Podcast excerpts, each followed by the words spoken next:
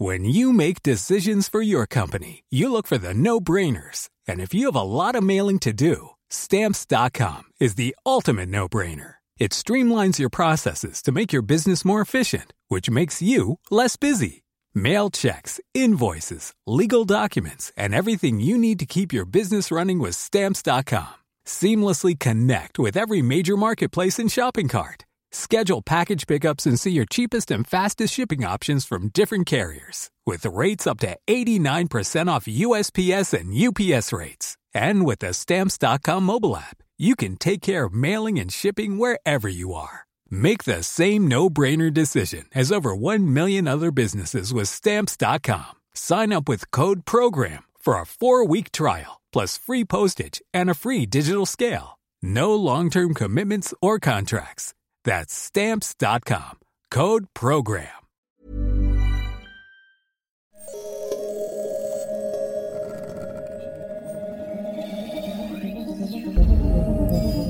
L'âge de pierre ne s'est pas arrêté par manque de pierre. Pas plus que l'on a renoncé à la marine à voile parce que le vent est tombé. Rêveurs audacieux. Cette mise en perspective à destination de toutes celles et ceux qui, pris de vertige devant les mutations en cours, pensent que la fin est proche, est un cri d'optimisme offensif. Conspirateur positif. Il est temps de prendre au sérieux nos rêves et d'en faire une stratégie. Et si demain n'était pas foutu? Bonjour, je suis Mathieu Baudin, directeur de l'Institut des futurs souhaitables. Vous écoutez Dites à l'avenir que nous arrivons, le podcast des éclaireurs de Canal+, consacré à l'ère du temps. Et pas n'importe lequel, puisque c'est celui qui vient. J'ai l'immense plaisir aujourd'hui de recevoir Karen Bastien, data journaliste, cofondatrice de l'agence We Do Data, ancienne journaliste de Libération. Bonjour Karen. Bonjour Mathieu. Et moi j'ai confiance en Karen. J'ai confiance en toi parce que, passionné par la complexité du monde, tu as confondé le média Terra Echo pour mettre le développement durable à la portée de tous. C'était il y a longtemps. C'était bien avant beaucoup. Mais en faisant cela, tu as conforté une génération entière d'éclaireurs en leur montrant que peut-être ils contribuaient au sens de l'histoire. J'ai confiance en toi parce que aujourd'hui, dans tes nouvelles aventures mêlant data journalisme et data design, tu t'attaches toujours à choisir tes projets parmi les nombreuses sollicitations qui vous arrivent à We Do Data. Tu veux rester petite, artisane, avec le souci de l'impact et celui de toujours mettre le beau au service de l'utile. J'ai confiance en toi, Karen, parce que je sais que lorsqu'on te demande d'être marraine, même honorée, tu refuses, car tu souhaites t'occuper bien de tes filleuls que tu as déjà. La première question que j'aimerais poser euh, aujourd'hui avec toi, et d'une manière générale avec euh, toutes celles et ceux qui nous feront le plaisir de, de converser ensemble, c'est comment tu ressens l'époque? Ah, après une telle introduction, euh, le mot de confiance forcément me parle euh, beaucoup. Euh, Aujourd'hui, on est une journée un peu particulière, alors c'est un podcast, donc je ne sais pas quand est-ce que vous allez l'écouter, mais le fait est qu'hier soir, un hommage national a été rendu à un professeur. Je suis déjà émue un peu quand j'en parle. Les enseignants ont beaucoup compté pour moi, et ça me touche beaucoup qu'on qu'on puisse plus avoir confiance quand on va à l'école, hein, quand on en sort, quand on transmet, parce que c'est la une clé euh, essentielle. Ça a fait que moi, euh, fille de boulanger, euh, je suis devenue journaliste parce qu'il y a un enseignant un jour qui nous a fait faire une rédaction et, et il m'a dit toi tu pourrais être journaliste. Et tout d'un coup, il m'a mis en tête une graine que j'ai fait grandir et qui fait que euh, que je suis ce que je suis avec le petit mot data en plus, mais on aura le temps d'en parler. Et, du coup, oui, de cette époque où euh, où la confiance est- n'est plus là euh, entre nous à plein de niveaux. Tu l'as, as parlé des médias, mais la politique, de la science. C'est forcément un moment qui me touche puisque aujourd'hui, dans ce monde où j'essaye d'apporter de la narration, des histoires autour d'un truc où on se dit mais il n'y a pas d'histoire, c'est des datas, des données, des statistiques. Comment il peut y avoir des histoires dans euh, ces chiffres? Et moi, c'est ce qui me passionne. Euh, et je dois me rendre compte que ces data, on l'a vu à travers cette pandémie qu'on vit encore. on en a eu plein. Je pense que vous n'en avez jamais autant vu. Et malgré tout, avec toutes leurs imperfections, on pourra en parler aussi, eh bien, on n'a jamais vu autant de défiance par rapport à la médecine, à la science en train de se faire, aux politiques, aux décisions politiques. Euh, et tout d'un coup, je me dis, euh, mais comment on avance alors qu'on a énormément de faits et énormément de défiance par rapport à ces faits? Donc forcément, c'est très troublant. Et puis tout d'un coup, j'essaye de voir le positif, parce que c'est ce que j'essaye de garder tout le temps. C'est euh, Et en même temps, on n'a jamais vu autant de gens s'intéresser au R0. On n'a jamais vu euh, autant de gens euh, s'intéresser euh, à comment on construisait ces indicateurs en les critiquant. Et c'est ça que je trouve sain. justement, la data, c'est quelque chose dont on, qu'on doit prendre en compte, mais qu'on doit déconstruire aussi. Ce n'est pas un truc qui est tombé du ciel, ce n'est pas une vérité. Et c'est ça que j'essaye de vraiment de, de poursuivre dans ce travail, c'est que la narration de données, c'est surtout euh, une narration de, choses politiques. Une data, ça n'est pas euh, juste un chiffre comme ça. Il a été construit par des gens, il a été mesuré par des gens, il a été décidé par des gens même. Et donc c'est tout cet aspect-là qui m'intéresse. Et donc dans l'époque euh, dont tu me parles, forcément, ça, me, ça me touche beaucoup de, de voir cette défiance euh, s'attaquer également aux chiffres. Moi, je veux pas de la défiance par rapport aux chiffres. Je veux de l'esprit critique par rapport aux chiffres. Je ne trahis pas de secret en, disant que tous les deux, on est des enfants du XXe siècle. On est, euh, on est né dans un, temps où on avait encore le temps de, l'oisiveté. Euh, on a vu tous les deux arriver le numérique, l'ordinateur. On a eu la chance d'avoir un temps avant. Je me rappelle qu'au XXe siècle, quand c'était marqué dans les journaux, c'est que c'était vrai.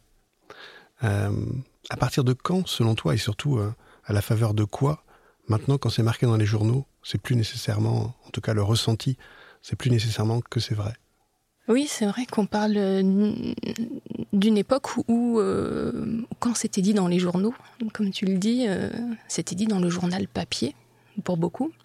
Et je pense que ce, principe d'une information qui a été élaborée, écrite, vérifiée, sourcée, puis ensuite publiée et que tu découvrais bah, souvent le lendemain. Avec on retrouvait ce temps en fait, ce temps euh, pour euh, lire l'information. Et, il est clair que moi qui suis une, grande fan du web, qui était dans dans les premières à, avoir ma connexion AOL euh, hyper chère à 60 heures par mois. Voilà, les gens, certains comprendront.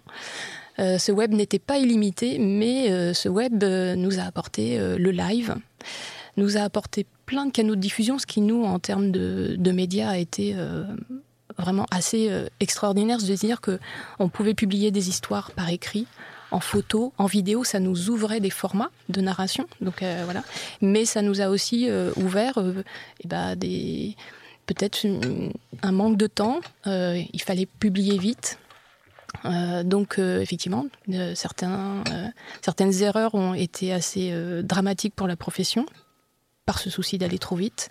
Et puis après, bah, les réseaux sociaux. Et je pense que c'est également beaucoup dans l'actualité aujourd'hui, mais les réseaux sociaux, par le fait qu'ils ouvraient aussi de nouveaux canaux de diffusion, d'informations diffusées par des médias et plein de gens, bah, bah, tout ça, ça fait un maelstrom de, de choses où tout d'un coup, bah, qui croire, euh, croire ceux qui confortaient ses a priori. C'est apparemment ce que le cerveau humain aime bien. Euh, j'aime bien aller vers des gens qui croient exactement comme moi.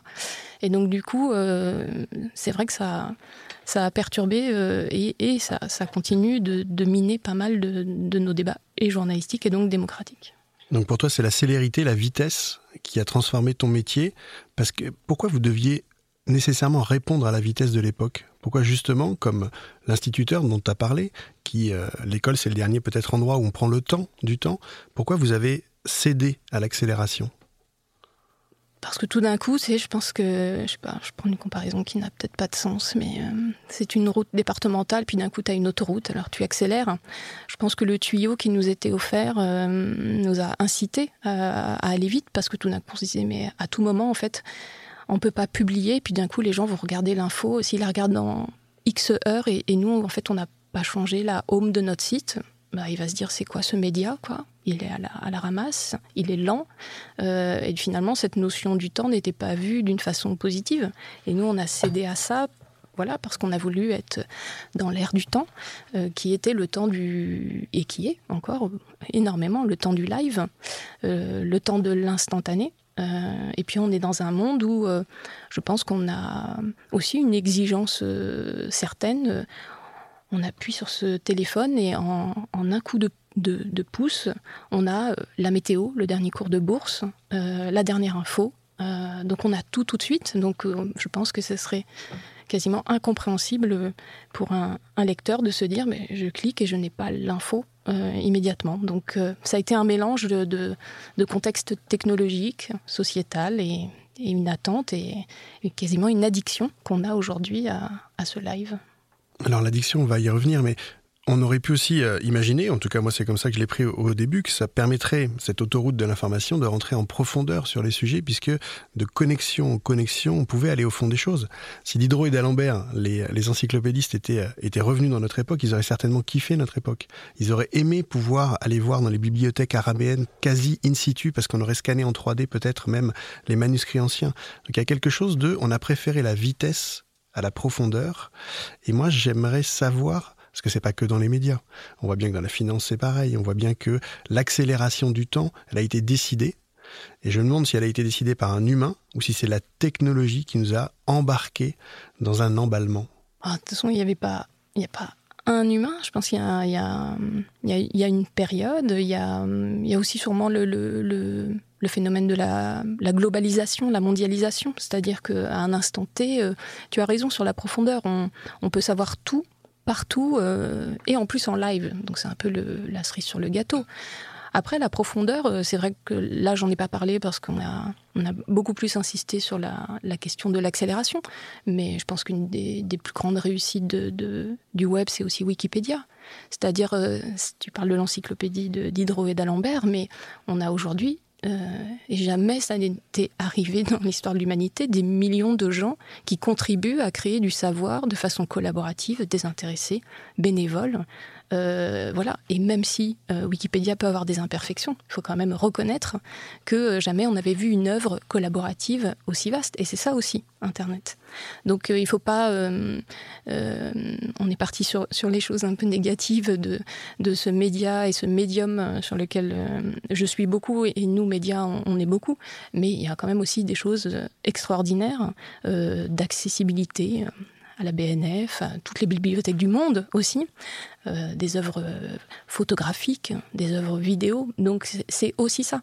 Et donc c'est peut-être là où on peut avoir plus de frustration de se dire que tout ça existe sur Internet et peut-être que notre euh, cerveau est quand même, reste quand même attiré par le, la dernière news un, petit peu, un petit peu à scandale, alors qu'il y a tout ça aussi sur les étagères du web. Alors peut-être notre, notre cerveau reptilien ou, notre, euh, ou la partie du cerveau qui n'est pas le préfrontal, mais peut-être que c'est des designers aussi. C'est des designers qui nous invitent euh, euh, subtilement, on va dire, pour pas dire autrement, à, cette accélération, à ce côté casino.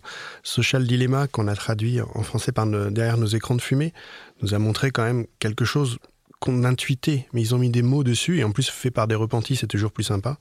C'est-à-dire que euh, le, temps de cerveau disponible dont on avait parlé euh, euh, fut un temps, l'attention est devenue l'or du 21e siècle. Et des gens travaillent à capter notre attention pour pouvoir la vendre à celles et ceux qui aimeraient bien l'occuper.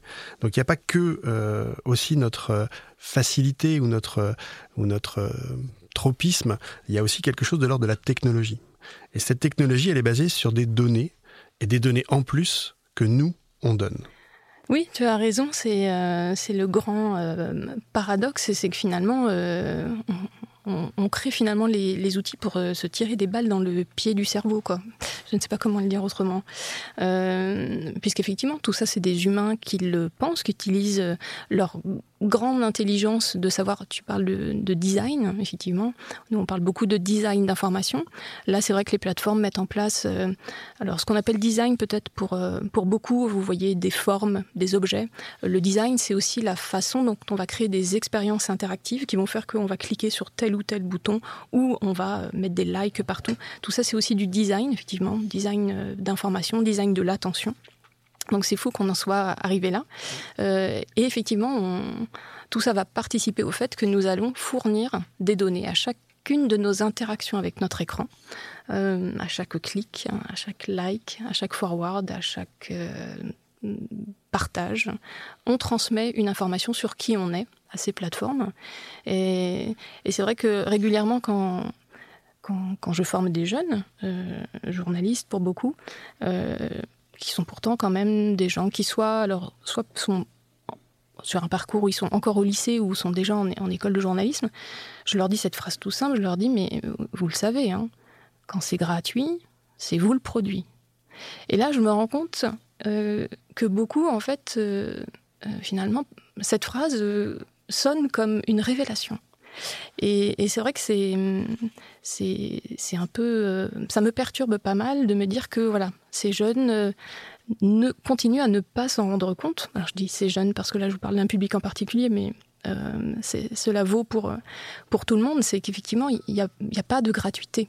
elle est fausse, cette gratuité on fournit de la donnée, cette donnée a une valeur. C'est vraiment un or incroyable qui aide à effectivement cibler les publicités, à, à faire tout un tas de choses qui vont nous engager vers des actes parfois de consommation euh, ou de partage et, euh, et, parfois effectivement à amplifier des bulles euh, autour de nous d'informations qui, qui vont déformer finalement la réalité du monde.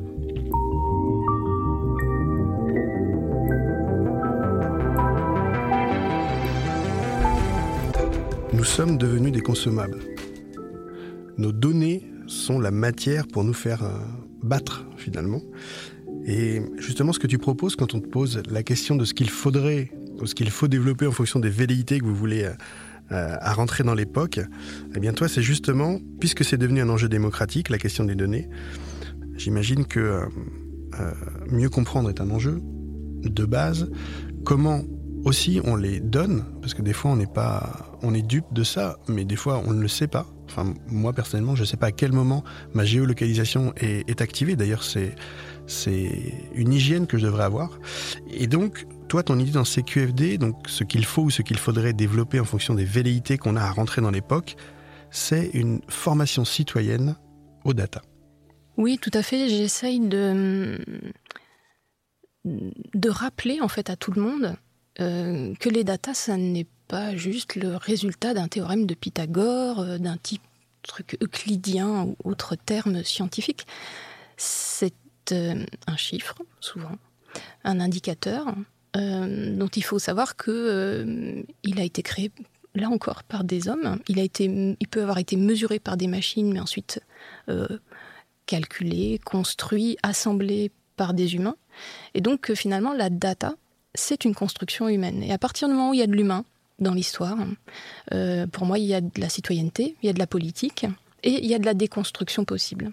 Et quand je parle de formation citoyenne à la data, c'est parce que je pense qu'en tant que citoyen, tout d'un coup, quand euh, on voit un nouvel indicateur apparaître, euh, pour moi, on ne devrait pas le prendre pour argent comptant. L'idée n'est pas de critiquer pour critiquer, mais en fait d'avoir à chaque fois un esprit critique, se dire mais qui a construit ça? Qui a financé ça? Pour faire quoi, en fait? Alors, il y a le, grand débat qui est maintenant assez ancien, mais qui reste toujours d'actualité. Le PIB, produit intérieur brut. Le produit intérieur brut. Euh, voilà. On nous dit qu'il faut qu'il augmente chaque année, c'est hyper important. Mais en fait, à l'école, on a appris ce sigle, et puis on a appris que c'était important, qu'un pays allait bien quand il était très important. Mais en fait, est-ce qu'on nous a expliqué qui a construit le produit intérieur brut? Euh, qui, après la Seconde Guerre mondiale, a décidé de créer cet indicateur, et cet indicateur qui, euh, bah, en fait, a, dirigé, a, vraiment fait de la reconstruction de l'après-guerre euh, une ligne directrice où il fallait que ça augmente, ça augmente, ça augmente. Et donc, on le sait aujourd'hui, par exemple, quand il y a une marée noire, c'est très positif pour le produit intérieur brut, puisque ça va mobiliser de l'économie, ça va créer de l'emploi. C'est assez paradoxal. et donc, voilà, en fait, moi, ce que j'aime bien dans les datas, c'est plutôt de regarder euh, derrière les datas cette construction pour se dire qu'en tant que citoyen, on n'a pas besoin d'avoir un bac scientifique pour tout d'un coup les regarder et se dire d'où ça vient, qui a construit ça, euh, pour faire quoi? Et finalement, cet esprit critique euh, nous je pense, de, par exemple, regarder les sondages d'un autre œil, si on, les regardait en sachant comment est construit un sondage, comment est financé un sondage pourquoi on fait telle ou telle méthodologie. Donc il y a plein d'exemples sur lesquels je pense que voilà, les citoyens devraient regarder un peu plus précisément pour se réapproprier la data.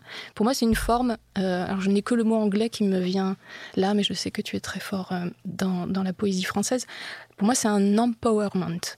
En fait, c'est une façon de reprendre le pouvoir sur ces données, de mieux les comprendre. Alors de fait, les Québécois ont proposé une, une belle traduction empowerment par l'empuissantement. Je, savais que tu rien. Non, mais je trouve qu'il y a encore plus joli, c'est l'empouvoirment. Je trouve qu'il y a quelque chose de l'ordre de, de l'intention et de la manière d'y arriver.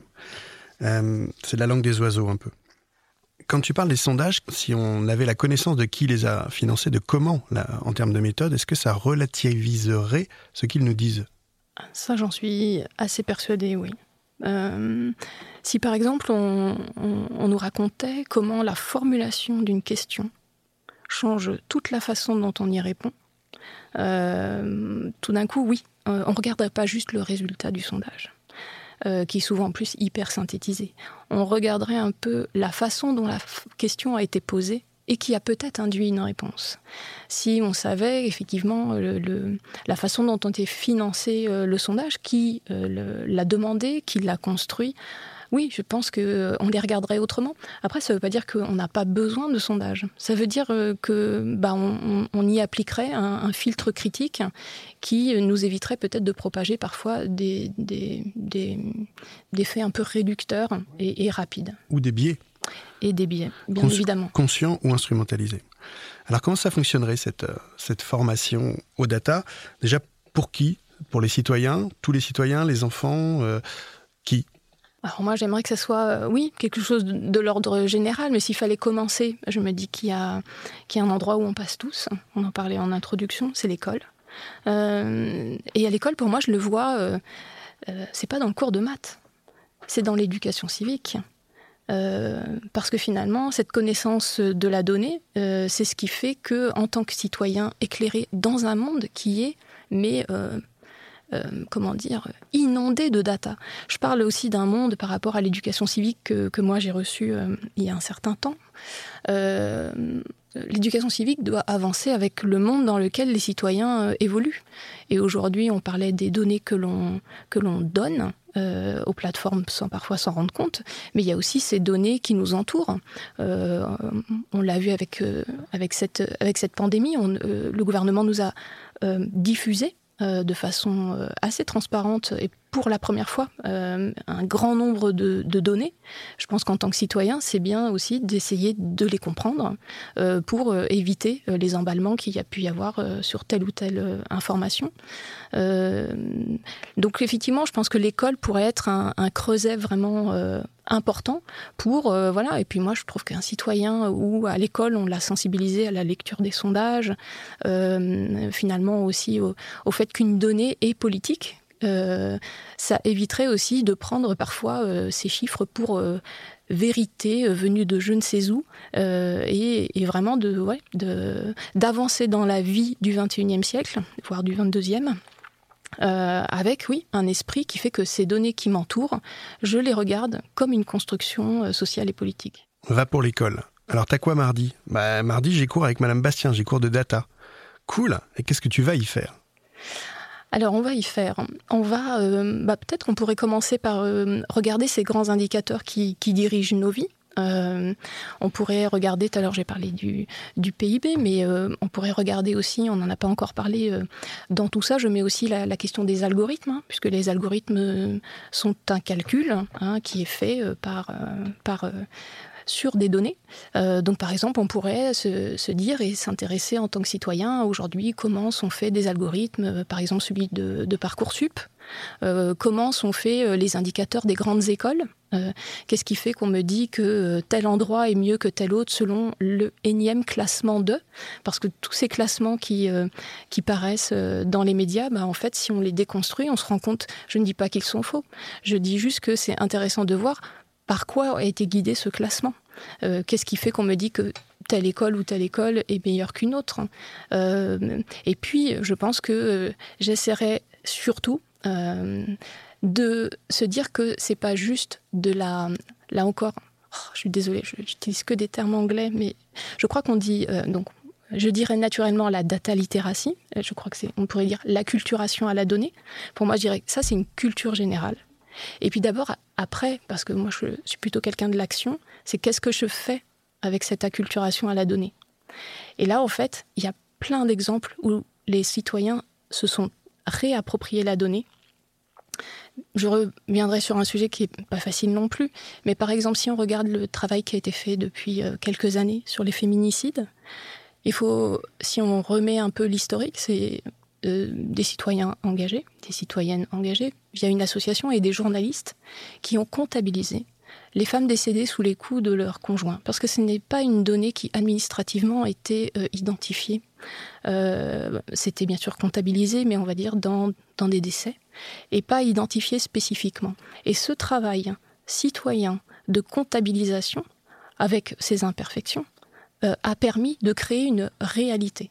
Donc aujourd'hui, les citoyens peuvent créer des indicateurs. Moi, c'est ça qui me passionne, parce qu'à partir du moment où on va créer des indicateurs sur peut-être des faits sociaux ou des faits écologiques qui ne sont pas pris en compte aujourd'hui euh, par la culture administrative, par les, indicateurs euh, scientifiques euh, qui existent depuis des années parce qu'ils sont nouveaux, parce qu'en fait ils, sortent du radar, bah, là le citoyen fait une action qui est une action de recueil de données et de création d'une nouvelle information et qui peut ensuite bah, euh, exister dans l'actualité et puis devenir un, fait sur lequel euh, un, gouvernement, un pouvoir, une localité peut, euh, peut agir.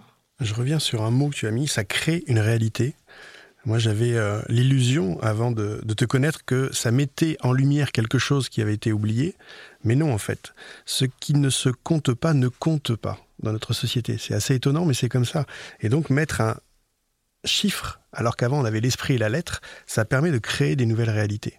Donc moi, j'ai compris la puissance de ce que tu fais, notamment de mettre euh, le beau au service de l'utile, mais aussi de montrer la démesure grâce à la mesure.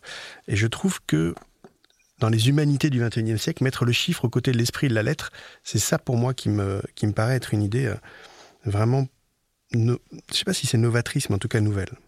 Donc dans tes cours de, de data, de Madame Bastien euh, mardi. Il y aura qu'est-ce que l'algorithme qui le produit? Il y aura, j'imagine aussi, quelles sont les données que je laisse, moi, dans la classe, dans la vie, avec mes parents, avec mes amis? C'est important de savoir ce qu'on laisse comme traces et si on veut donner des traces, qu'on le fasse en conscience. Oui, il faut, faut remarquer, il faut toujours voir le côté positif. Il y a beaucoup, beaucoup de choses qui évoluent, euh, notamment si vous arrivez aujourd'hui sur un site qui, euh, euh, on va dire, respecte la réglementation, vous avez ce petit bandeau qui vous énerve régulièrement, qui vous demande si vous acceptez par exemple les cookies. Et là, vous avez le choix. Donc, on est bien en conscience de les accepter ou pas, et donc de laisser des traces ou pas. Après, voilà, il y a encore beaucoup à faire en termes de réglementation, mais euh, oui, il y a une sensibilisation. Tu as parlé tout à l'heure de ce documentaire euh, The Social Dilemma, je garde le, titre anglais, qui, qui est vraiment à voir.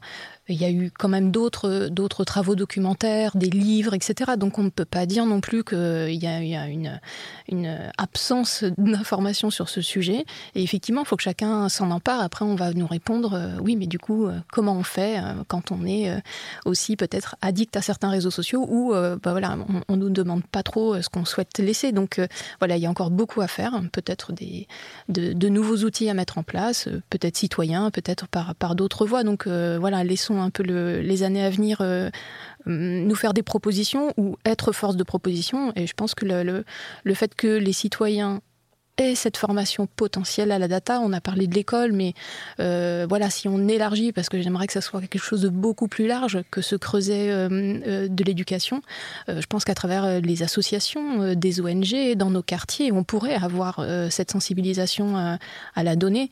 il y, y a déjà quand même beaucoup de choses qui sont faites. Je pense notamment à cette association de citoyens qui est incroyable, qui s'appelle Regard Citoyen et qui utilise de la donnée qu'on appelle en open data, donc c'est de la donnée publique qui a été euh, mise à disposition, et ils en font euh, des outils de lecture, de la politique, euh, etc., qui sont déjà extraordinaires. Donc voilà, il y a, quand même beaucoup de choses qui se passent. J'imagine les cours d'atelier, surtout avec, avec les enfants, on pourrait leur, leur rappeler, leur apprendre qu'ils peuvent mettre leur écran en gris euh, et pas seulement en couleur, puisque comme des designers ont savamment pensé le fait d'exciter tous nos sens, y compris dans la couleur, le fait de juste passer en gris notre portable nous invite à l'utiliser un peu moins également. Les raisons d'y croire à cette idée bah, les raisons d'y croire, c'est toutes ces, euh, ces, initiatives. Je parlais à l'instant de, de, regard citoyen, mais euh, il y, a, énormément d'initiatives. Si on regarde ne serait-ce que le domaine de la science participative, euh, c'est-à-dire cet appel du monde scientifique aux citoyens pour compter les fleurs, compter les papillons durant un week-end, etc. Ça a l'air euh, complètement hallucinant, mais c'est grâce à cette comptabilité que l'on fait via ce téléphone portable. Donc c'est là où en fait cet outil, il est euh, à la fois euh, totalement ambivalent, c'est-à-dire qu'on lui laisse des traces et, en même temps, ça peut être un capteur complètement incroyable. On télécharge l'application de l'opération de, de, comptabilité, imaginons, je reste sur mes histoires de papillons, et tout d'un coup, en fait, vous voyez un papillon, vous cliquez sur cette cette, appli et euh, votre donnée va rejoindre une immense base et c'est grâce à ça que les scientifiques peuvent mesurer par exemple la perte de biodiversité. Donc pour moi la science participative par exemple c'est un acte de données citoyennes qui remonte euh, à la science et en gros sans cette participation citoyenne les chercheurs ne pourraient pas bien sûr avoir euh, cette traçabilité sur tout le territoire.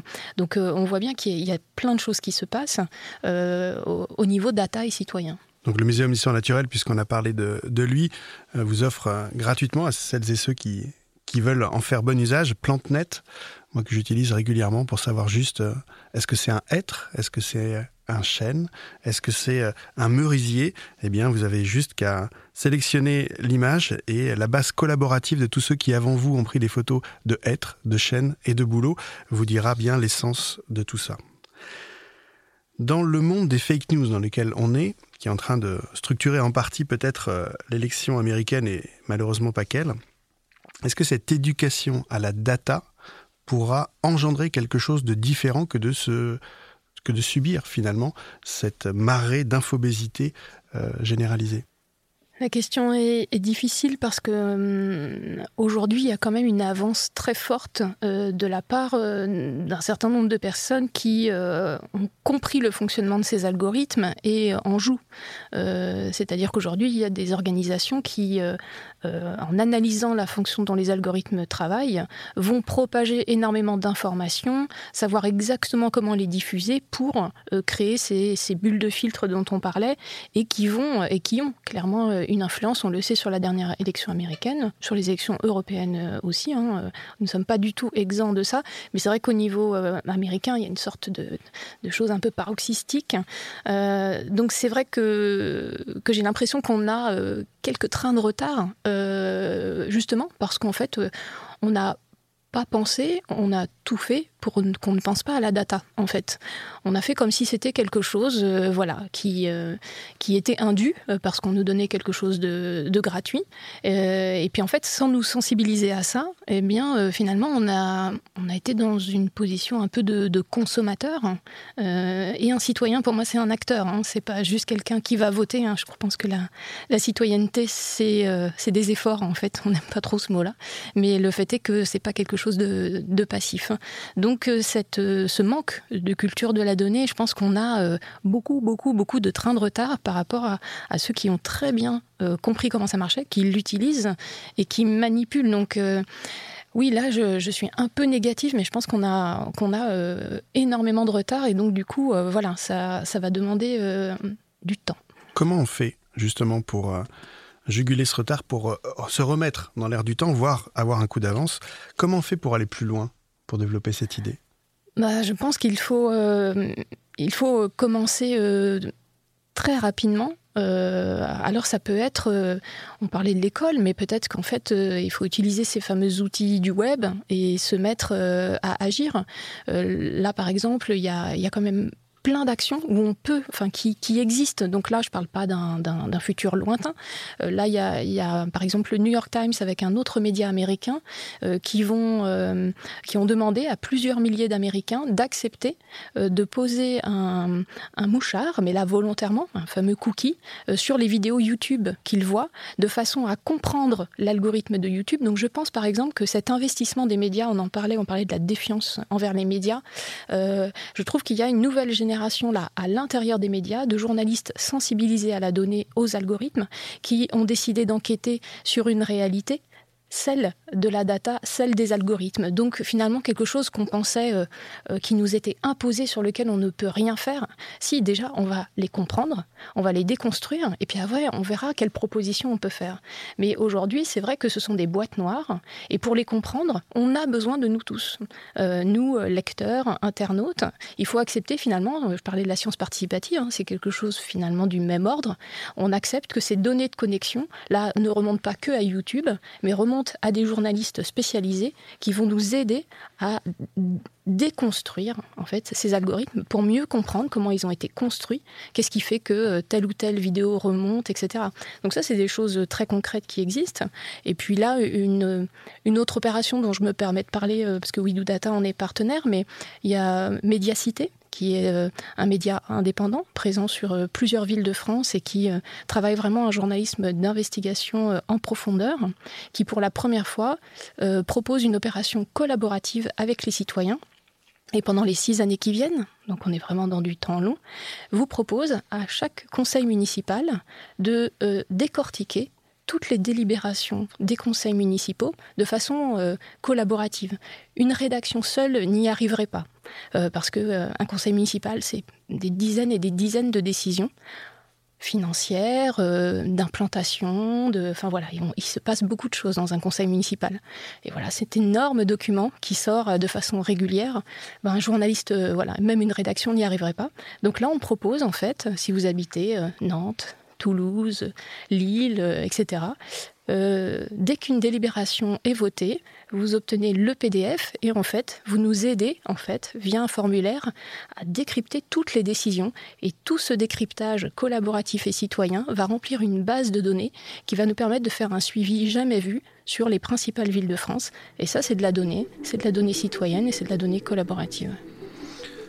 Merci Karen, se réapproprier les données pour donner à l'avenir une autre trajectoire. Je vous propose de prendre une grande inspiration. Je vous propose un voyage dans le temps. Je vous propose de nous retrouver en 2040 et de dépasser le temps d'une expérience de pensée, le c'est impossible, par c'est fait, et voilà ce que ça a changé. Nous sommes au début de l'automne 2040. Je suis venu te rejoindre, Karen, au bord de la mer en Bretagne, nous sommes à Roscoff, plus précisément, puisque c'est là que tu as décidé de te retirer après une vie professionnelle intense. Il fait beau, comme toujours en Bretagne depuis une dizaine d'années, et on aperçoit au loin la petite île de Bats, paradis des oiseaux comme des poissons. Toi qui as été passionné par les datas dès le début de ce siècle, tu as porté de nombreuses initiatives qui, aujourd'hui en 2040, semblent comme des évidences. Pourtant, Derrière ces quatre lettres, data, qui veut dire chose donnée en latin, quel monde? Celui des données, justement.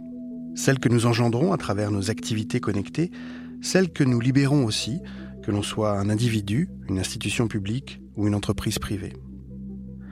Pionnière, tu as cherché à faire comprendre que ces données n'étaient pas uniquement des flux qui nous dépassaient, qui ne concernaient que des experts, mais bien au contraire, qu'il s'agissait de biens communs de construction sociale et politique, de véritables leviers pour mieux comprendre le monde et agir dessus. Il a fallu donc se réapproprier ces datas, les déconstruire pour mieux les comprendre, les remettre dans les mains des citoyens. C'était véritablement l'or noir, le carburant des algorithmes qui décidaient de nombreux aspects de nos vies dans tous ces recoins. La prise de conscience a été soudaine, mais la réappropriation, elle, a pris beaucoup plus de temps. Beaucoup de personnes y ont contribué. La mobilisation d'associations citoyennes comme Regard Citoyen, unissant citoyens et statisticiens par exemple, ou encore la mobilisation du monde de l'open data, qui œuvrait déjà à une plus grande transparence des données publiques, ou celle encore de l'Alliance des data journalistes, qui ont poursuivi leur travail de pédagogie au-delà de leurs médias respectifs et leur persévérance à payer, car ils ont finalement réussi à créer une plateforme d'utilité publique pour décrypter les sondages et les grands indicateurs mondiaux. L'introduction à l'école de la littératie des données a ensuite été une étape essentielle. Elle a permis de toucher tout le monde, l'éducation nationale ayant compris qu'on avait là une matière essentielle pour le citoyen éclairé du XXIe siècle. Je me rappelle bien sûr des difficultés dont tu témoignais régulièrement, celle de la peur instinctive de beaucoup face aux chiffres, ou les freins posés par les GAFAM, les Batix et autres Natou, qui avaient tout intérêt à ce que leur algorithme reste opaque. Mais les amoureux des données, qui étaient pléthores, ont été plus forts. Et la data a fait naître bon nombre de nouveaux métiers, ainsi qu'une nouvelle génération forte d'un nouvel état d'esprit. Aujourd'hui, quand nous nous retournons sur le chemin parcouru, je repense à quelques initiatives que tu suivais à l'époque comme des signaux faibles annonciateurs.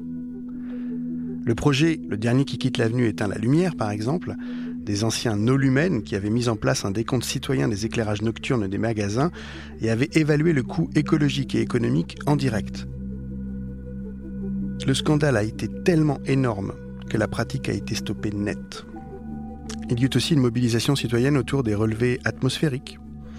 Cela a permis d'installer un réseau de mini-capteurs créés via des imprimantes 3D, transformant chaque foyer en un site de recueil sur les microparticules. Cette précision des données a permis d'influencer fortement les politiques locales en termes d'infrastructures routières et d'implantation industrielle. Jamais, jamais les scientifiques n'avaient pu bénéficier d'une couverture du territoire aussi grande, aussi fine et aussi rigoureuse. Je me souviens enfin de la première plateforme de décryptage collaboratif, un fact-checking citoyen qui permettait de mettre à jour et de dénoncer les différents biais engendrés par ces algorithmes. Et surtout cette étape majeure, quand, Face à la puissance qu'avait prise cette contre-expertise citoyenne, les grandes compagnies ont accepté d'intégrer des citoyens dans le process de création de leur algorithme. Vous y étiez enfin arrivé. Mais la data est-elle le poisson lune? Elle ne cesse jamais de croître, prenant toujours plus de place au sein des institutions et dans tous les domaines d'activité.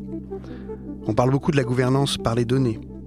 Il est donc important de rester vigilant.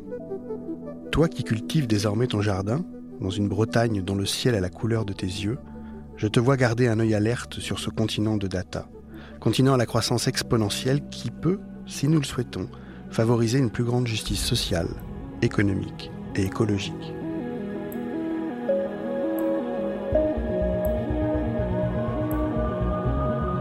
Merci beaucoup d'avoir écouté ce podcast. Merci à l'équipe technique, à Carole Babin-Chevet, ma co-autrice des Uchronies, et à l'équipe de CQFD.io. Si vous voulez en savoir plus sur le monde de demain et les initiatives à l'œuvre ici et maintenant, rendez-vous sur le site des éclaireurs de Canal+. On se retrouve très vite pour un nouvel épisode, et si vous voulez partager ce moment avec nous, n'hésitez pas à vous abonner. À très bientôt.